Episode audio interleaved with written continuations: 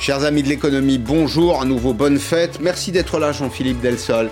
Merci Pascal Perry. Euh, vous êtes avocat, vous êtes président de l'IREF, l'Institut de recherche économique et fiscale. Tout à l'heure, je recevrai Eudes Beaufreton de contribuables et, et associés. On va parler des impôts, mais on va célébrer la gloire de l'État. Bon, c'est la fin d'année. On a passé une année quand même très particulière, compliquée, euh, douloureuse par certains aspects. On va parler de la fiscalité, des baisses d'impôts qui sont euh, annoncées, peut-être de la nature de la fiscalité, du poids du poids de l'État.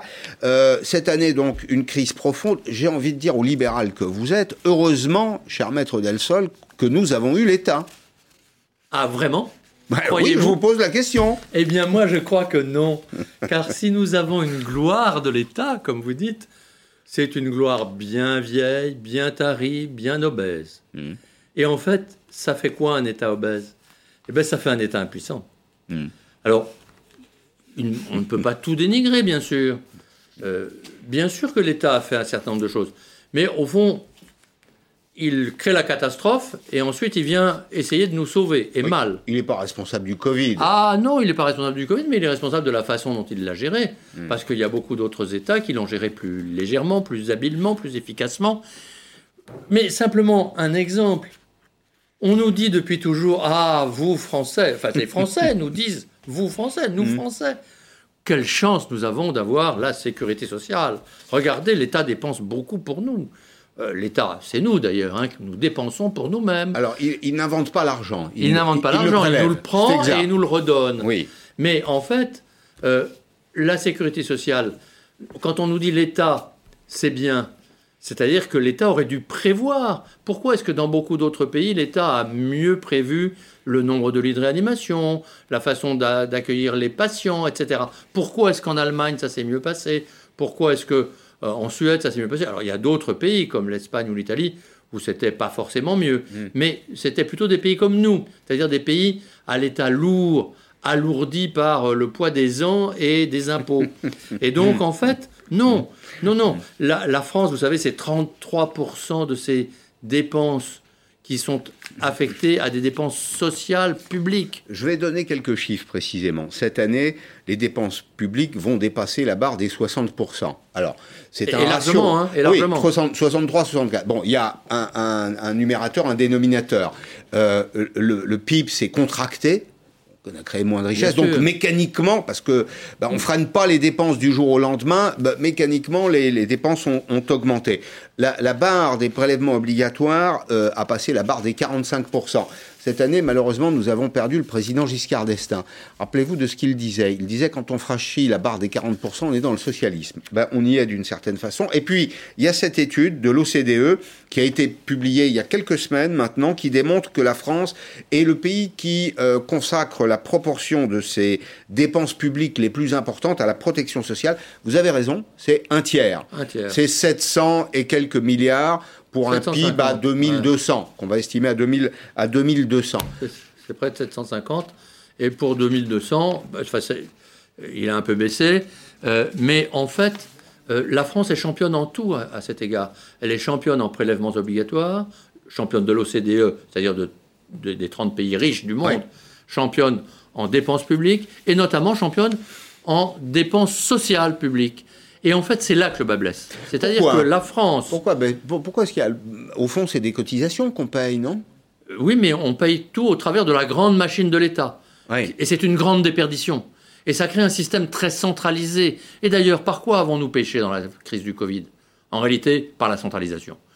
Il fallait que l'ARS, les ARS, mais ça venait de l'ARS central qui décentralisait après, fasse tout, à dire au personnel des EHPAD comment il fallait se conduire à l'égard des patients et des parents des patients. Ça, allait jusqu'au moindre détail. Ça n'a pas de sens. Hmm. Donc l'État trop présent. Euh, pourtant, tout au long de l'année, il y a un exemple récent, un épisode récent plutôt que je voulais évoquer parce qu'il m'a frappé. Nous avons eu droit à l'éternelle rengaine, la France libérale, euh, la France post-libérale, la France ultra-libérale, la France néolibérale. Pourquoi je vous parle de ça? Parce que j'ai lu il y a environ un petit mois un éditorial Dominique Seux, qui est le patron de la rédaction des, des, Échos, qui avait précisément commenté dans un article les chiffres de l'OCDE, qui sont assez incontestables et d'ailleurs assez peu contestés dans la communauté des, des, économistes. Et il avait reçu quelques répliques terribles, notamment celle d'une journaliste connue, Natacha Polony, qui avait répliqué que la France est hyper administrée, mais dans un environnement néolibéral. Expliquez-moi, je comprends pas. Eh ben moi non plus. Mais personne ne peut comprendre parce que c'est faux. En fait, euh, c'est comme euh, M. Macron, président libéral. Mais il, est plus étatiste, peut-être même que Mitterrand, si c'est possible. Euh, parce qu'au fond, Mitterrand, c'était la vieille école, d'une certaine manière. Je ne le regrette pas. Hein. Mais en fait, M. Macron a une vision qui est qui n'est pas libérale au sens européen, elle est libérale au sens américain du terme. C'est-à-dire qu'il veut le laxisme en tout, mais que tout passe par l'État. Et en fait, quand on voit ces réformes, toutes ces réformes sont pour une certaine liberté. C'est-à-dire qu'effectivement, il veut redonner à l'individu une certaine capacité à agir, mmh. mais dans un cadre toujours qui est à la fois réglementé, taxé, subventionné, aidé, c'est-à-dire tout entier pris en charge par l'État. Mmh. Alors, précisément, vous êtes avocat. Euh, quand on dit euh, la France euh, libérale, c'est un peu une belle blague parce que vous vous rappelez du feuilleton au nom de la loi ben, au nom de la loi, c'est quand même un peu le principe de la République, c'est le principe de l'État en France. On a listé les, les, éléments constitutifs du cadre dans lequel nous vivons. 400 000 normes, 11 000 lois, 80 codes. J'allais dire, tant mieux, ça fait la fortune des avocats comme vous, non? Oui, c'est une mauvaise fortune, parce qu'en en fait, nous aurions beaucoup plus à gagner nous-mêmes et nos clients plus encore, à pouvoir les aider à développer leurs affaires dans un cadre plus léger et plus précis en même temps d'ailleurs. Car au fond, un maquis, c'est un endroit où on peut se cacher. Un maquis, c'est un endroit qui n'est pas clair, où le chemin n'est pas bien tracé. C'est-à-dire que cette profusion de lois, de règles, de normes, fait qu'on ne sait plus où on va. Et c'est pas bon pour personne. Et c'est un grand frein à l'économie. C'est-à-dire qu'au lieu d'aider euh, l'économie à se développer, on la freine, on, la restreint. Mmh. Et finalement, ceux qui en souffrent le plus, ce sont d'ailleurs les plus pauvres. Mais les normes, on en a besoin dans un État. On a, besoin, on a besoin d'un cadre normatif, en tout cas. la, société, même la société libérale, n'exclut pas l'État. Il y a des États qui savent gérer les normes. Est-ce que ça n'est pas plus un problème de gestion des normes que des normes elles-mêmes?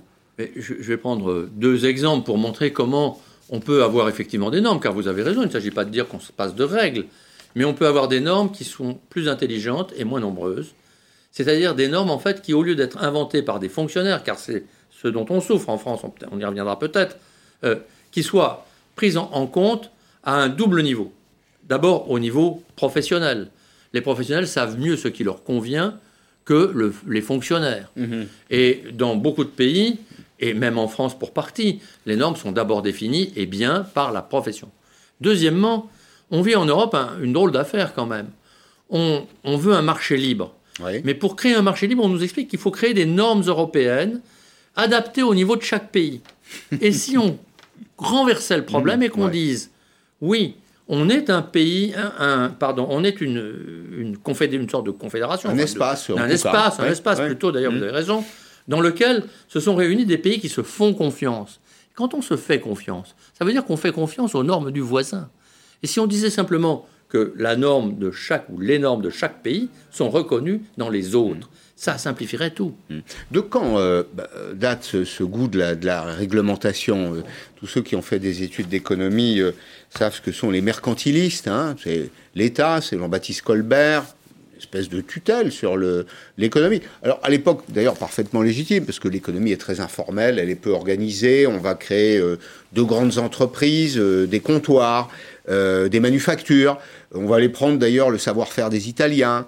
dans le domaine de l'art, de la peinture, on va aller chercher chez les Allemands la capacité à maîtriser la métallurgie, et puis bah, bon, ça donne un État qui est quand même un État assez solide, mais peut-être un peu dépassé aujourd'hui. Ça va aussi loin que ça? Ça va aussi loin, et même peut-être encore plus loin. Vous savez, il y a, je crois, un triple mouvement de la pensée et du pouvoir à la fois. L'aspect politique que vous évoquez, c'est Louis XIV, Colbert, mmh. donc, euh, qui euh, dit l'État c'est moi. Hmm. Le 14. et si l'État c'est lui, ça veut dire qu'il peut tout faire hmm. et que tout vient de lui. Hmm. Et c'est donc ce phénomène de centralisation qui est un phénomène monarchique. On a ensuite transféré euh, cette idée que le roi c'est presque le roi de droit divin, donc presque Dieu sur terre, pour les affaires temporelles en tout cas, et l'État c'est moi, à finalement le, Parlement ou le gouvernement c'est l'État et, et c'est moi et, je peux tout faire accompagné d'un mouvement intellectuel philosophique, c'est Rousseau. C'est Rousseau qui dit la loi prévaut sur les hommes. Oh mon Dieu, mais c'est très grave. Et c'est ce que dit Rousseau. C'est-à-dire que la loi est plus importante que la... Mais non, la loi, elle est faite pour les hommes comme le pouvoir. Bon, et puis je dirais qu'il y a, et j'en termine par là, euh, mais fête de Noël euh, permet ça. C'est presque un mouvement théologique. Et je vais vous expliquer en deux mots pourquoi. En fait, il y a une vieille règle de l'État qui dit que le grand principe qui permet à une commune, à une communauté, à une collectivité de vivre, aux hommes d'être les uns avec les autres, c'est ne fais pas à autrui ce que tu ne voudrais pas qu'il te fasse. C'est Emmanuel Kant, c'est la philosophie. C'est Emmanuel Kant, d'ailleurs, d'une certaine manière. Hmm. Et en fait, peu à peu, finalement, le pouvoir, particulièrement dans les pays latins, a emprunté une autre règle morale au christianisme, qui est la règle du Christ, euh, qui est né il y a quelques jours, là, soit la fête de Noël, et pour dire, eh bien, euh, non, on va inverser la règle, fais aux autres ce que tu voudrais qu'ils te fassent. Hmm. De négatif, on est passé à positif. C'est-à-dire qu'on est passé d'une règle sociale à une règle morale. Et donc, le gouvernement s'est approprié, les gouvernements se sont appropriés cette règle. Hmm. Ils en ont fait une règle d'État qui veut que l'État fasse notre bien. Hmm. Et tout est là. Alors, euh, il y a le poids de l'État, il y a la philosophie, l'histoire qu'on vient d'évoquer. C'est compliqué hein, de se séparer de son histoire. Très compliqué. Parce que, bah, parce que ce sont nos manuels euh, euh, d'histoire, c'est un peu cet imaginaire collectif qu'on s'est construit. Et quand dans votre imaginaire individuel et collectif, il y a cette idée que l'État peut tout, bah, à l'évidence, on a de l'affection pour, euh, pour l'État. Est-ce la raison pour laquelle nous avons en France autant de fonctionnaires, autrement dit, autant de représentants de l'État? C'est évidemment une déco, c'est-à-dire que quand l'État se met à vouloir faire le bien de son peuple, ses agents eh sont chargés de l'exécution. les agents pour s'occuper de nous. C'est l'État nounou. Mm. Et en fait, euh, c'est là aussi une sorte de confusion, alors d'une confusion d'un autre genre, elle est plus théologique cette fois-ci. C'est le transport d'un mode familial dans un mode de gouvernement étatique. L'État se conduit de manière paternelle et ce n'est pourtant pas ce qu'on lui demande. Mais le paternalisme, c'était une idée généreuse du 19e siècle, Frédéric Leplay, c'est-à-dire euh, reproduire euh, la cellule familiale à l'échelon de l'entreprise. Oui. Dans ces conditions, pourquoi pas à l'échelon de l'État Eh bien oui, mais justement. Tous frères. Et aujourd'hui, on nous dit le paternalisme, c'était une erreur au niveau de l'entreprise. Je crois qu'on avait raison. D'ailleurs, l'entreprise mmh. A une autre vocation, même si elle doit être attentive à ses salariés, bien entendu. Mmh. Mais l'État, au fond, s'est accaparé cette euh, mmh. notion de paternalisme, à tort. Alors, je voulais parler euh, à propos de la protection sociale, utiliser une vieille formule historique, presque historique, le coup d'État permanent. Vous connaissez bien sûr le bouquin. Pourquoi je parle de ça? Ben Parce que j'ai quelques exemples dans l'actualité de cette année à citer qui montrent que dans le domaine de la protection sociale et même au-delà, il y a une forme de coup d'État permanent. D'abord, la gestion des retraites. Alors, oubliez, là, en cette fin d'année, la réforme des retraites, quoique Bruno Le Maire a répété sur LCI il y a maintenant un petit mois que euh, non, il fallait faire une réforme, c'était utile, mais la réforme des retraites, c'est la création d'une caisse unique, gérée par l'État. Vous êtes d'accord Deuxième élément, le financement de la protection sociale. J'en parlerai aussi tout à l'heure avec euh, Eudes Beaufreton. Il y a une trentaine d'années, l'essentiel de la protection sociale était financé par des cotisations. Aujourd'hui, c'est l'impôt. L'impôt, c'est plus tout à fait la cotisation. C'est un prélèvement obligatoire, mais c'est pas le même esprit. Et puis il y a un autre exemple. Il y a quelques semaines, là encore, on a une ministre qui prend les maires à témoin. Vous savez qu'il y a en France une loi, vous êtes mieux placé que quiconque pour le savoir, qui fixe un objectif de 20% de logements sociaux dans les, dans les communes. Et la ministre les montre du doigt et leur dit attention, mesdames, messieurs, si vous ne respectez pas cette règle, on va transférer vos pouvoirs on va les mettre de côté pendant un temps, on va les transférer au préfet qui, lui, va faire respecter les règles. Étatisme à tous les étages. À tous les étages, absolument. Et en fait, euh, c'est là que je reviens sur ce qu'on disait euh, au début de cette euh, émission. Monsieur Macron, libéral, vraiment Non. C'est un faux libéral. tout passe par l'État. Alors, les, exemples que vous nous donnez sont absolument justes, et on pourrait les, multiplier à l'envie. Euh, le, danger, c'est qu'en réalité, c'est tout le milieu politique qui est imprégné de cette idée. J'en donne pour exemple ce qu'il y a quelques jours, quelques 15 jours, les républicains ont monté un colloque sur euh, les aspects sociaux de l'entreprise et l'entreprise. Et l'idée géniale qui en est sortie, n'est-ce pas, mmh. c'est qu'il faut que l'État réduise de 5% les charges sociales. Eh bien, on est exactement dans cette euh, perspective-là. C'est-à-dire que l'État pense être un Deus ex machina, mmh. le, le, Dieu suprême qui peut tout faire. Il suffit qu'il baisse de 5% les cotisations. Et effectivement, mmh. dans ce cas-là, les salaires vont augmenter de 5%. Alors là, on, va faire des voix, probablement, pour les républicains. Oui, ça, ça mais, mais, ceci dit, ça veut dire quoi? Ça veut dire que il va falloir trouver l'équivalent en impôts ou en autres cotisations. Ce qu'on va donner aux uns, il va falloir que d'autres le payent. Ça veut dire quoi encore? Ça veut dire qu'en réalité, ce qui est prélevé pour payer les cotisations sociales ne correspond plus mm. au prix des cotisations sociales. Il y a une grande confusion. On établit une sorte de grand marchandage dans lequel on ne sait plus qui paye quoi, pourquoi. Et donc, on ne sait plus mm. comment réformer. C'est ça. Alors, est-ce que les Français, malgré tout, n'expriment pas un besoin de protection? Je comprends parfaitement tout ce que vous me dites l'État très présent, peut-être trop euh, à certains moments, trop trop raide, euh, insuffisamment agile, très bien. Mais euh, franchement, écoutez, cher maître, à chaque fois qu'il y a un problème en France, on se tourne vers qui? Bah, Évidemment, quand vous droguez quelqu'un, il ne peut plus s'en passer. Et là, nous sommes, depuis des générations, hélas, mais particulièrement depuis probablement 40 ou 50 ans, des drogués de l'État. Mmh. C'est-à-dire des gens complètement habitués à tendre la main plutôt qu'à retrousser nos manches. Hmm. Et c'est comme ça qu'en fait, l'État grossit pendant que nous nous amoindrissons, que nous perdons de notre autonomie, c'est-à-dire de la façon de gérer nos propres règles. Hmm. Alors, il y a derrière tout ça, j'ai lu cette année ce, ce livre, Arnaud Montebourg, ne sais pas quel sera son destin politique. En tout cas, il raconte hein, son aventure à Bercy. Il a été ministre de l'économie, ministre du redressement productif. Ça s'appelle L'engagement. Pourquoi je vous cite ce livre? Parce que il y a une cinquantaine de pages consacrées à ce qu'on appelle généralement l'état profond. L'état profond, c'est la technostructure et il y a quelques pages qui sont un peu saignantes, il faut bien l'admettre, pour les, fonctionnaires de Bercy. Il explique qu'il aurait voulu faire beaucoup de choses, mais qu'à chaque fois, il y a une espèce de plafond de verre euh, un corps constitué, peut-être informel, qui empêche les ministres de mener à bien les réformes. Oui, ceci dit, M. Montebourg lui-même euh, souhaitait et souhaite toujours, à ma connaissance, un État omniprésent. Euh, c'est sa conception, lui, de la vie politique. Donc, il n'a vécu que ce qu'il souhaitait. sauf qu'il s'est rendu compte que ce n'était pas forcément l'idéal. Tant mieux. Euh, qu'il change d'idée alors plutôt. Ceci étant, oui. pour en revenir à l'état profond. pour en revenir à l'état profond. Ça existe ça pour vous ou c'est un mythe? Non. Alors ce que je crois, c'est que en fait, on est à près de 6 millions de fonctionnaires, toutes euh, fonctions publiques confondues en France, et c'est si important que la fonction publique, qui est un tout un peu monolithique, plus ou moins, mais quand même globalement, en vient à donner le là à la France.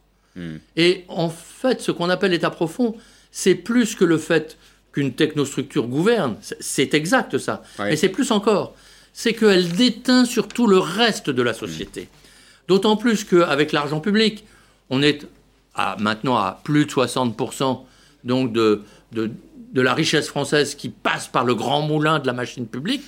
Ça veut dire que, à peu près, autant de Français sont payés et donc plus ou moins dépendants mmh. de part de l'argent public. de part de l'argent public. Alors, puisque vous parlez d'argent, on va terminer avec ce reportage. C'est un peu décalé, mais je trouve que bah, ça concerne beaucoup notre vie quotidienne. Vous utilisez du cash vous-même, de l'argent en liquide, bien sûr. Alors, c'est une liberté. Euh, la liberté de paiement, c'est absolument anonyme. Au fond, de quoi parle-t-on depuis euh, maintenant une, vingtaine de minutes? Bah, D'un État qui surveille une espèce de Big Brother. Il y a un autre Big Brother qui est peut-être euh, pire, c'est celui qui euh, voudrait nous faire payer systématiquement avec des moyens de paiement euh, digitaux. Vous allez être intéressé par ce reportage de Patrick Ninine. Moi, j'ai une équation simple paiement digital égale traçabilité, paiement en cash égale anonymat. Dans cette boulangerie du Val d'Oise, une clientèle d'habitués qui traditionnellement réglait en espèces. Aujourd'hui, la plupart utilisent la carte. Pas carte bleue maintenant, alors que je payais en liquide pour le, pain avant.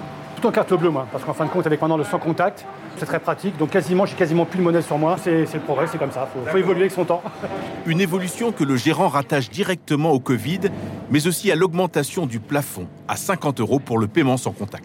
Dans cette librairie, on a même chiffré cette tendance. Avant le confinement, on avait 70% euh, de règlements en espèces et 30% en carte bleue. Pendant le confinement, ça s'est inversé. On s'est retrouvé à 70% en carte bleue et 30% en espèces. Bien sûr, il reste toujours les adeptes du cash. Et généralement, j'essaie de payer en espèces. Pour quelle raison? Une simple liberté, voilà, tout simplement. Euh, j'ai pas besoin qu'on suive de savoir ce que j'achète à chaque fois.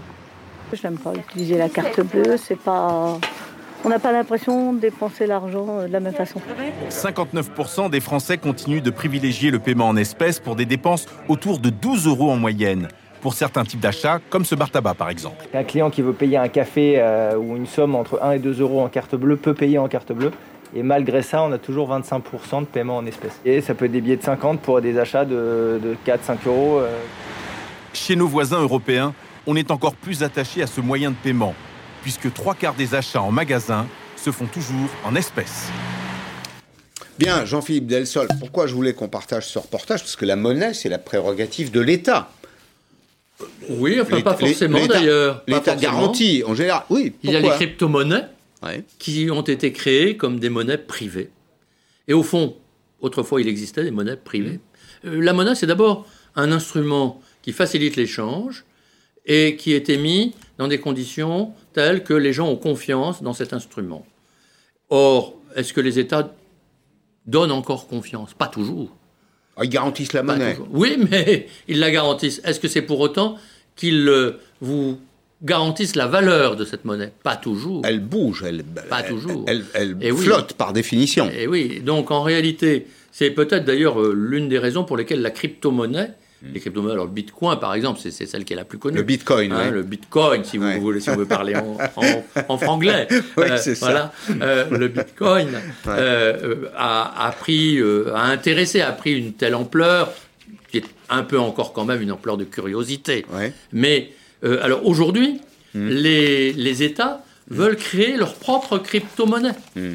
qui sera une fausse crypto-monnaie, parce qu'elle ne sera pas privée, elle sera publique. Et ça veut dire que, en fait, l'État va essayer probablement de pousser le plus grand nombre à quitter le cash au travers d'instruments qui peut-être seront dangereux d'ailleurs, car non seulement ils permettront de tracer où on fait son paiement et pourquoi, comme la carte bleue aujourd'hui, mhm. mais ce seront des instruments qui permettront de, tracer la personne et le, au fond, non seulement les courses, mhm. mais toutes les préoccupations de la personne. Et ça, c'est le vrai mhm. danger. Euh, je, vous posais aussi la question parce que dénoncer le rôle de l'État trop présent. Bien, oui, c'est bien ça. C'est bien ça. Hein. Euh, est-ce qu'il n'y a pas pire finalement la subrogation de l'État par des puissances privées? Parce qu'au fond, les crypto-monnaies, c'est presque ça. Ça, ça, ne sera pas ça tant qu'on pourra choisir sa monnaie. Et, le vrai problème, pour moi, euh, n'est pas tant dans le risque, même s'il peut exister, d'une sorte de surpuissance de certaines entreprises privées, que dans l'absence de concurrence euh, qui fait que ces entreprises peuvent prospérer peut-être malgré ou voire contre nous. Et donc, la solution est peut-être moins de tempérer ces superpuissances par une autre superpuissance qui est l'État, que de favoriser la concurrence pour que nous ayons le choix entre les grandes puissances que nous pourrions choisir pour s'occuper de nous. Bien et on s'occupera de nous nous-mêmes. On commencera, on commencera par ça. Euh, merci beaucoup d'être euh, d'être venu dans ce périscope de fin d'année. Je vous souhaite par avance une, très bonne année 2000, 2021. Merci encore. Dans un petit instant, la suite de périscope avec Eudes Beaufreton, qui est le directeur général de Contribuables et Associés. On va parler de des impôts, baisse d'impôts, s'il y en a eu cette année, et puis on va se demander à quoi servent nos impôts et comment faire en sorte qu'ils soient bien utilisés. À tout de suite. Merci Pascal Perry.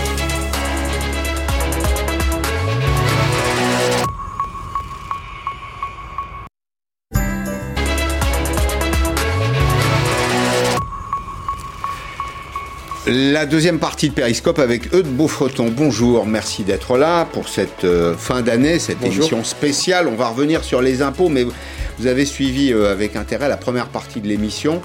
C'était avec Jean-Philippe Delsol et on parlait de l'État. Alors, vous savez, euh, il y a de nombreuses explications pourquoi est-ce que l'État est si fort en France. Il y a l'État profond dont parle Arnaud Montebourg dans ce, dans ce livre, qui est un livre de, de témoignages. Euh, c'est l'énarchie à Bercy.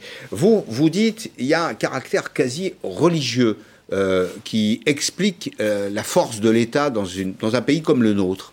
Tout à fait, parce que ce que je crois, c'est que euh, la France a un héritage euh, culturel euh, plutôt catholique, Ouais. alors que d'autres pays d'Europe ont un héritage plutôt euh, euh, protestant, type euh, euh, l'Allemagne, la Suisse, etc. Et que lorsqu'on est croyant, la pratique de l'office fait qu'on est devant Dieu directement sans représentant, alors que dans la religion catholique, il y a le clergé qui effectivement représente Dieu auprès des croyants et que finalement, je crois qu'au fil des siècles, finalement, l'administration a un peu pris la, la continuité finalement de cette vrai. pratique. Oui, dans, dans le protestantisme, on a une relation directe avec Dieu. C'est les États plutôt libéraux, dans fait. lesquels l'individu euh, passe avant, si, Oui. je, si je puis dire. hein. Il, y a, il y a les trois grands agents économiques, il y a l'État, les entreprises, les individus. C'est des pays dans lesquels, d'ailleurs, on a une philosophie de la raison. Tout à l'heure, on parlait d'Emmanuel Kant, hein, mais il y en a beaucoup d'autres en Allemagne, en Angleterre, qui se disent attention à l'État. L'État trop présent, c'est d'une certaine façon l'écrasement de l'individu. Et puis, il y a les États catholiques, dans lesquels il y a un pasteur, j'allais dire même un ministre. Il y a un ministre de Dieu qui est là pour régler les relations entre l'Assemblée des croyants et, et- et Dieu lui-même. Et ça produit, comme vous l'avez dit, de, de l'administration. Et la pratique démocratique, puisque dans ces pays plutôt euh, à l'est Oui. de la France, type euh, Suisse, etc., il y a la démocratie directe, c'est-à-dire qu'en fait chacun peut s'exprimer, Ouais. comme dans le temple finalement, Mhm. Euh, alors qu'en France, effectivement, c'est une démocratie représentative, donc on élit des élus, et c'est un peu comme l'élu de Dieu. Euh, représentant euh, l'Église euh, auprès des croyants. Et donc je crois vraiment que dans la pratique démocratique, euh, cette imprégnation culturelle, Ouais. religieuse est très forte. C'est ce qui explique aussi le culte pour l'égalité, c'est ça? Tous, Et- et- dans, et- dans- et dans devant l'Assemblée dans l'Assemblée catholique, tous à égalité face à l'autel Je crois, effectivement. Vous croyez? Oui, ça, je va, crois. ça- ça va très loin Ouais, finalement. ouais, je pense. Dieu a une influence sur l'économie. Mm. Hein c'est ce qu'on va, ce conclure momentanément. Nous, on va parler aussi euh, des impôts de l'année, euh, l'année, fiscale. Euh, on va se demander d'abord euh, s'il y a eu des baisses d'impôts. Oui? Non, il n'y a pas de baisse d'impôts. Il y a eu des baisses d'impôts pour certaines catégories Oui. de Français, Hmm. mais globalement, il n'y a pas de baisse d'impôts. Et on voit bien qu'aujourd'hui, euh, 58% des Français ne payent plus d'impôts sur le revenu, 42% 58%. Ça, ça a 58%. augmenté donc encore cette année. Tout à fait. Et donc évidemment que quand on fait partie des 42%, par contre, le montant euh, d'impôt pour ces 42% a augmenté. Donc en réalité, dans la globalité, euh, les impôts n'ont pas diminué, mais ils ont diminué pour cer- certaines catégories. Je pense que quand il y a des annonces politiques euh, que l'on entend euh, du type les impôts ont baissé, je pense que la phrase n'a pas été prononcée jusqu'au bout. Elle a été les impôts ont baissé, mais pas pour tout le monde. Pas pour tout le monde. Bah, qui a profité des baisses d'impôts? Euh, Vous me tendez la perche. Eh bien, plutôt les actifs, euh, plutôt les ménages. Et dans les ménages, ceux qui seraient les plus modestes, c'est ce que nous explique maintenant. Puis vous me direz si vous êtes d'accord. Camilla Campuzano. Le portefeuille des Français regonflé. Bon après-midi. Les réformes entreprises l'année dernière ont permis une augmentation des revenus. Selon l'INSEE, les Français les plus modestes enregistrent un gain entre 100 et 280 euros par an. Mais c'est la classe moyenne qui connaît la plus importante hausse avec 300 à 340 euros supplémentaires. Les 10% les plus riches voient en moyenne un gain de 30 euros par an. Ça arrive qu'il y ait en effet des politiques qui soient plus orientées sur certaines catégories de la population. Là, en l'occurrence, depuis le début du mandat, il est assez clair, il a été explicite que on allait privilégier les gens qui sont les actifs occupés, des gens qui travaillent, des gens qui sont en emploi, par rapport, par exemple, euh, à des populations comme euh, les retraités, par exemple. Les bénéficiaires sont favorisés par les mesures fiscales. 8 milliards d'euros redistribués aux ménages avec le dégrèvement progressif de la taxe d'habitation, l'exonération des heures supplémentaires ou encore la baisse de la CSG, mais aussi 3 milliards d'euros supplémentaires avec la réforme des prestations sociales. Des augmentations qui n'ont pas le même impact selon la catégorie sociale. C'est pour les plus modestes que les effets sont les plus importants. Cela représente une augmentation du niveau de vie de 1,8%. Bien, je regarde. Non, d'accord, pas d'accord? Je suis, je suis pas tellement d'accord parce que d'abord, il y a les impôts d'un côté, mais il y a les taxes de l'autre. quoi. Et on voit bien que les taxes dernièrement ont quand même beaucoup augmenté. Pensez auxquelles, par exemple ah bah Là, je pense qu'il y a trois taxes qui ont été votées dernièrement. Il y a la taxe sur les complémentaires santé qui va entrer en vigueur à partir de 2021. et donc, c'est effectivement une taxe sur les complémentaires santé, mais les complémentaires santé vont le répercuter dans leur prix. Comme toujours. Comme toujours, évidemment. Il y a la taxe sur les jouets donc euh, au, nom de euh, la transition euh, écologique, mais en attendant, c'est une taxe sur les jouets qui entre en vigueur très prochainement. Et puis il y a une dernière taxe qui est la taxe sur le poids des véhicules, qui entre également en vigueur. et donc, effectivement, on peut jouer sur les mots en disant les impôts n'augmentent pas, mais pendant ce temps, les taxes augmentent, et que ce soit un impôt ou une taxe, c'est une contribution obligatoire. Donc, de toute façon, pour le contribuable, c'est le porte-monnaie qui est touché d'une manière ou d'une autre. Mais pourtant, on a ces chiffres-là, les baisses d'impôts 2017-2021, ça ferait, et là encore, hein, euh, droit d'inventaire, 22 milliards d'euros pour les ménages. Alors, il y a beaucoup au titre de la taxe d'habitation, mhm. c'est l'essentiel, c'est ce qui est sur l'écran, et 23 milliards, un peu plus de 23 milliards pour les entreprises, 40% au titre de la, la baisse de l'IS. Au passage, d'ailleurs, on y reviendra, l'IS, l'impôt sur les sociétés, euh, c'est un impôt sur les profits il y, avait un calendrier de baisse de l'IS progressif pour arriver à une médiane européenne. On n'y est pas. n'y est pas encore. Mais là, ces chiffres, vous les, contestez? Non, je ne les conteste pas. Ce que je dis, c'est qu'à l'intérieur de ça, euh, ils sont bénéfiques pour certains et ils ne le sont pas pour d'autres. Vous prenez la taxe d'habitation, elle n'est pas supprimée pour 100% euh, des Français. Hmm. Elle est supprimée pour 80% des Français. Donc, euh, quand vous êtes, vous faites partie des 20% restants, vous subissez toujours cette taxe d'habitation. Et puis de l'autre côté, comme les collectivités n'ont pas réduit leurs dépenses, elles ont augmenté les taxes foncières. Et quand vous êtes propriétaire, vous avez une augmentation des taxes foncières et vous avez toujours la taxe d'habitation. Et donc, on ne peut pas dire que dans ce cas-là, il y ait une baisse euh, d'impôts. Il y a une baisse d'impôts pour une catégorie, mais globalement, pas pour d'autres. Les recettes de l'État, c'est environ 310, 320 milliards d'euros. C'est à peu près ça. L'essentiel, ça vient de la fiscalité bien sûr, c'est la fiscalité. Oui, tout à fait. Mais l'État ne s'est pas euh, réformé. Pas plus d'ailleurs que les collectivités. Si je vous pose la question, c'est que je vois un lien entre le niveau du prélèvement et le niveau de la dépense. C'est-à-dire que ce sera difficile de moins prélever si on a toujours autant de dépenses. tout à fait. Et la deuxième raison pour laquelle euh, je pense qu'il n'y a pas de baisse d'impôt aujourd'hui, c'est que l'État s'endette et on voit à quelle vitesse il s'endette, et notamment en ce moment, hein, il y a un endettement structurel, 2500 milliards d'euros jusque-là.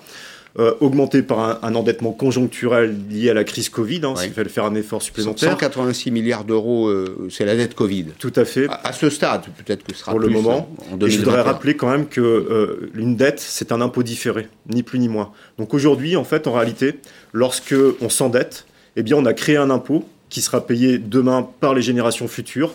Et donc, si on faisait la photo à un instant T, on ne peut pas dire que les impôts n'augmentent pas, parce que de toute façon, cette dette sera remboursée, et la dette étant un impôt différé, il faudra le payer. À quel, euh, à quel impôt il faudrait s'attaquer prioritairement, selon vous? Bah, L'impôt, ça doit être efficace. C'est parfait pour appauvrir l'économie. Ça finance euh, le bien commun, on va dire, enfin en tout cas la dépense publique en partie l'État donc, mais ça doit avoir une vocation, c'est que ça doit être en même temps un peu stimulant, c'est-à-dire que ça doit stimuler l'économie, la création de valeur. Alors, je ne le dirais pas comme ça, je ne sais pas s'il y a un impôt plutôt qu'un autre, par contre, euh, il y a de moins en moins de justice dans l'impôt. Et au nom de la, de la, réduction de la fracture sociale, comme euh, notamment je crois que c'était le slogan de campagne de Jacques Chirac, et je pense que de nombreux politiques et globalement de l'État depuis quelques années, je crois qu'on a créé au contraire maintenant une fracture fiscale euh, et qu'à l'intérieur de ça, comme je disais, il y a des gens qui payent beaucoup d'impôts. On voit que l'impôt sur le revenu est progressif, et il y a des tranches qui sont presque spoliatrices, il faut le dire. Euh, les plus élevés, c'est ça les Bien sûr. Les, tranches marginales Bien sûr, bien sûr. Mais ça commence l'impôt progressif dès la cantine scolaire.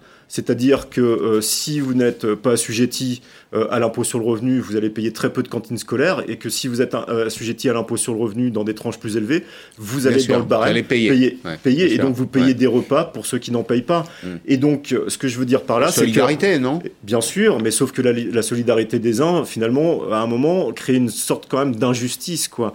Et là, je vous rejoins par contre, je crois qu'au contraire, plutôt que de chercher tel aménagement sur les impôts, alors vraiment la progressivité, je suis contre. Hein. Euh, je pense qu'on devrait avoir quelque chose de juste, effectivement. Par contre, on, devrait donner aux gens beaucoup plus les moyens de, de, créer presque euh, leur emploi, de vivre du fruit de leur travail, d'avoir une liberté d'entreprendre, de travailler, de créer, de se développer, de s'épanouir.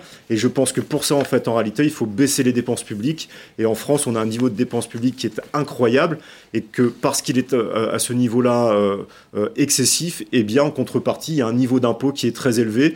Et comme il est très élevé, on va chercher évidemment chez les plus riches parce qu'on ne peut pas le, bah, faire supporter. La progressivité, c'est d'abord un concept politique. Tout à fait. il y a deux façons de percevoir l'impôt. Soit il est proportionnel, vous avez un impôt qui est proportionnel, c'est la CSG. Oui. Et puis vous avez l'impôt sur le revenu qui est, qui est progressif. L'idée, c'est quand même de mettre à contribution, enfin à contribution euh, au prorata mm. des, des, des, revenus. Alors j'admets comme vous que quand on prend la moitié euh, de ce qui a été gagné, c'est déjà beaucoup. C'est compliqué d'aller un peu plus loin. Et d'ailleurs, quand on ajoute la tranche marginale de l'impôt sur le revenu, la surtaxe sur les hauts revenus, la CSG, la CRD, c'est même plus de 60%. Tout à fait. C'est beaucoup. Mais est-ce que malgré tout, la progressivité, c'est pas un outil de redistribution?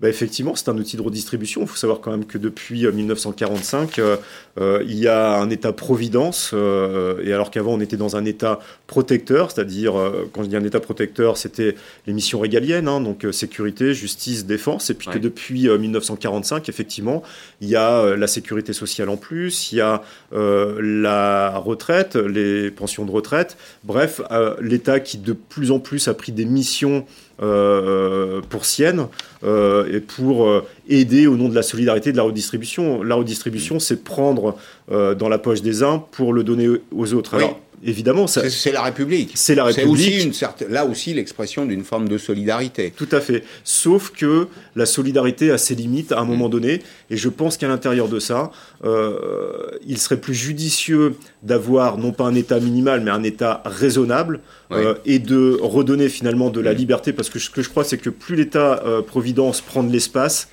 il prend cet espace en fait sur le terrain des libertés individuelles. Et je crois qu'aujourd'hui, en réalité, plus l'État s'occupe de nous, et moins on a la liberté de nous occuper de nous-mêmes. Et je pense qu'un certain nombre de Français préféraient décider si effectivement, en ayant plus de moyens à la fin de la journée, ce qu'ils préfèrent mettre de l'argent dans les retraites, dans la santé, euh, dans l'éducation. Et aujourd'hui, finalement, on peut plus faire ces choix puisque l'État nous a tellement taxés avant et on ne parle pas, on parle pas encore là, des charges euh, salariales euh, et patronales, puisque quand on fait ce coup-là... On va en dire un petit mot. Ben, euh, vous, vous, me devancez d'une certaine façon, parce que je voulais qu'on dise un mot aussi de la, du financement de la, de la protection sociale. Pourquoi?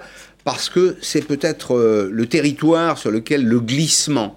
de la cotisation vers l'impôt a été le plus euh, spectaculaire. on va partager cette, euh, cette infographie. Euh, les cotisations sociales, au départ, la protection sociale, elle est financée par les cotisations sociales. Ça rejoint d'ailleurs un problème de philosophie politique. C'est-à-dire que chacun s'offre euh, son revenu de remplacement, par exemple pour la retraite. C'est-à-dire que vous ne dépendez plus euh, d'un mécène, d'un sponsor, d'une entreprise, de l'État. Vous avez, c'est l'esprit de, de, Léon Bourgeois au départ, c'est l'esprit des fondateurs de la sécurité sociale, Parodi et quelques autres, qui disent il faut que les gens s'offrent eux-mêmes, financent eux-mêmes leur, leur, vieux jour. Et c'est ça, on revient au, au graphique, c'est ça l'esprit de la protection sociale. Ben on voit que la part des cotisations sociales, c'est ce qui est euh, à droite, là, sur le camembert, ce qui est en, bleu, clair, euh, ne représente plus que 50%. Tout le reste, CSG, impôts et taxes, c'est pratiquement la moitié. Est-ce que ça, c'est pas un peu inquiétant? Est-ce que, pour reprendre un terme technique, ça ne nous fait pas passer d'un monde bismarckien, mmh. dans lequel on finance soi-même sa protection sociale, hein, on ne dépend pas des autres, mmh. à un monde beveridgien, du nom du, ministre euh, Beveridge, mmh. ministre anglais, qui a défendu plutôt l'assistance sociale que la protection sociale bah, Écoutez, moi ce que je crois, c'est que ce système-là, euh, de retraite par répartition, n'est pas tenable dans le temps. D'ailleurs, je ne suis pas le seul à le dire, tout le monde le dit. Euh, donc il faut trouver des alternatives à ça. Il y a d'autres euh, possibilités. Il y a la retraite par capitalisation. et donc peut-être qu'il faudra introduire aujourd'hui en France de la retraite par capitalisation. Je voudrais quand même rappeler que l'État social en France, les dépenses sociales en France, c'est 32% un tiers. Du, PIB. C'est un tiers. C'est pas un tiers du budget de l'État, c'est un tiers de la création de richesse du, en du PIB, oui. C'est 750 milliards d'euros. Exactement. Chose près. et donc la France, la France est la championne des pays de l'OCDE du niveau de dépenses sociales. il faut le savoir. Donc il n'y a pas un pays au monde qui nous égale en la matière. Je voudrais quand même rappeler aussi un autre chiffre, c'est que la France, c'est 1% de la population mondiale et la France représente 15% des dépenses sociales. C'est un peu moins maintenant. C'est un tout petit peu baissé, mais, mais le principe est là. Le principe est là. Il y a un écart très fort, effectivement. C'est 1% euh, de la population mondiale, 1,5% du PIB et autour de 12 maintenant, 12 ou 13% des, des, prestations sociales qui sont, euh, qui sont versées. Regardons précisément ces, ces, infographies qui résument assez bien. Comparons-nous par exemple à nos voisins. Alors moi, j'ai pas la marotte allemande, hein, mais c'est quand même nos voisins géographiques. On est séparés par le Rhin. Euh, on aime bien se comparer aux Allemands et aux Italiens. Pourquoi? Ben Parce que d'abord, on a créé l'Europe ensemble et aussi parce qu'on a on exprime une forme de concurrence. Le poids des cotisations sociales dans le PIB, c'est 16,1% en France, un peu moins de 15% maintenant en Allemagne, 12% en Italie, et puis il y a ces particularités fiscales françaises qui ne nous rendent pas service en réalité. Regardez la liste, elle est relativement longue, taxes sur les salaires, versement transport, forfait social, fonds d'aide au logement, contribution développement apprentissage, alors qu'en Allemagne, le travail n'est pas taxé. Est-ce que il faut pas changer ce modèle ou au moins le l'infléchir pour faire en sorte que l'écart ne soit pas aussi fort avec nos principaux concurrents? Honnêtement, de Beaufreton, quand on voit ces chiffres, on s'étonne pas. qu'en Allemagne, il y ait le double d'emplois industriels qu'en France. Tout à fait. Je vais vous prendre un exemple. J'étais directeur financier à Londres quelques années. Et euh, à l'époque, sur les, salaires, les, cotisations patronales euh, étaient de 11%. Donc sur un salaire de 10 euros, chargé, ça coûtait 11,10 euros. Enfin, je, vous passe la livre euh, euro, 11,10 euros. Mhm. En France, les charges euh, patronales sont de 50%. Donc quand vous payez un salaire brut 10 euros, ça coûte à l'employeur 15 euros. Deux heures de main-d'œuvre en France, ça fait donc 30 euros. En Angleterre, 3 heures, 33 euros. À 3 heures près, à 3 euros près, pardon, vous avez payé une heure de main-d'œuvre supplémentaire mhm. aux salariés anglais. Et donc, quand j'étais en Angleterre. C'est le choix des Français aussi. Bien sûr. D'avoir intégré la sécurité sociale, la retraite, etc. Sauf que quand vous avez une heure supplémentaire, que vous êtes salarié en Angleterre dans votre poche, d'abord, ça fait des, du des chômeurs en moins, puisque forcément, il y a de l'emploi en plus. Et puis, quand vous avez cet argent dans votre poche, eh bien, à la fin de la journée, vous le réinjectez dans l'économie. C'est-à-dire que peut-être vous allez aller au restaurant plus souvent, peut-être que vous allez euh, le redépenser dans l'économie, peut-être que vous allez faire le choix de la santé parce que vous êtes plus âgé et qu'à ce moment-là, vous avez envie euh, de prioriser ça. Vous allez surinvestir, oui. Exactement. En, fonction de vos priorités. Vous allez peut-être faire des travaux parce que vous, cet argent, c'est vous qui en disposez. Et c'est ce que je disais. Plus l'État, finalement, nous ponctionne en amont, moins on a de liberté en aval. Mm. Juste euh, dernier élément, on a, on a cherché à comparer en pourcentage de la valeur ajoutée l'écart de fiscalité sur la production entre la France et l'Allemagne. Vous avez dit, retenez ça, il y a 10 points d'écart. Alors, évidemment, euh, puisque le débat cette année, c'est de ramener de l'industrie en France, la première condition, puis on va conclure là-dessus, la première condition pour ramener de l'industrie en France, des emplois en France, c'est peut-être, c'est idiot ce que je vais vous dire, éviter de taxer l'industrie, éviter de taxer le travail, non? Bah, c'est du bon sens parce qu'en fait, euh, euh, le jockey qui veut euh, courir avec le meilleur cheval va soigner son cheval. Et donc, si on était l'État, si j'étais l'État, je favoriserais les entreprises puisque c'est elles qui créent la valeur ajoutée qui fait vivre le pays. Et donc, on a tout intérêt au contraire, non pas les stigmatiser. J'entends beaucoup quand même de messages négatifs à l'endroit de, mmh. des entreprises, des travailleurs, du secteur privé. Mmh. Même dernièrement, j'entendais des, commerçants à qui on reprochait finalement aujourd'hui de demander de l'aide alors qu'ils créent mmh. leur propre emploi. Euh, eh bien, au contraire, euh, l'État, la République ferait tout, tout, devrait tout faire pour chouchouter les entreprises et donc euh, l'emploi privé. Regardez ce qui est écrit en bas de l'écran. Faut-il craindre une augmentation des impôts? Le ministre de l'économie, Bruno Le Maire, était sur LCI. Il s'exprimait régulièrement tout au long de cette année, mais là, il y a assez peu de temps en disant tant que je serai ministre de l'économie, il n'y aura pas d'augmentation d'impôts en France. Peut-être qu'il a prévu de partir dans peu de temps ou que déjà en haut lieu on pense à son, remplacement. remplacement. Mm. En tout cas, une chose est sûre, c'est que de toute façon, il y aura des augmentations, peut-être pas d'impôts, mais de taxes. Et comme je l'ai dit, euh, il y a eu trois augmentations dernièrement euh, sur les véhicules, le poids des véhicules, sur les jouets et puis les complémentaires santé. Donc, euh, impôts et taxes, c'est une contribution obligatoire. Donc, on peut jouer sur les mots, mais de toute façon, il y a une augmentation. Mm. Et puis, d'autre part, ça n'est pas tenable. Donc, qu'on nous explique comment toutes ces dépenses vont être financées. On, on, nous explique quand même que peut-être la, la dette de la France va atteindre 3 000 milliards euh, courant 2021. Et mmh. donc cette dette-là, d'ailleurs, elle fait tellement peur euh, à nos créanciers qu'ils n'ont pas voulu nous prêter en direct et qu'il a fallu pactiser avec d'autres pays européens. Et avec l'aval finalement des pays frugaux, hein, donc euh, euh, l'Allemagne, euh, les Pays-Bas, mhm. l'Autriche, etc., qui eux ont une sorte de garantie bancaire, c'est-à-dire qu'ils sont les bons élèves et que c'est grâce à ça qu'on mhm. a pu emprunter de l'argent. C'est dire à quel point aujourd'hui la France est reléguée avec les pays du Sud en termes de, de dette. Hein. Aujourd'hui, il faut savoir qu'on a plus de, de dettes par tête de pipe en France que, que n'en ont les Grecs. Donc la situation est plus préoccupante en France qu'elle ne l'est en Grèce aujourd'hui. Et donc, effectivement, euh, cette situation ne sera pas tenable. Donc là, aujourd'hui, Bruno Le Maire le promet aujourd'hui. Et comme le dit le proverbe, les promesses n'engagent que ceux qui y croient. Merci beaucoup, de Beaufreton, d'être euh, d'être venu en cette période de fête dans, dans Périscope. Je vous présente tous mes voeux. Merci, euh, également. Je souhaite tous mes voeux aux contribuables français aussi. Et, et, ils sont nombreux. Merci, merci encore d'être venu. Merci à vous tous de nous avoir suivis. L'info continue, bien sûr, comme chaque jour, sur LCI.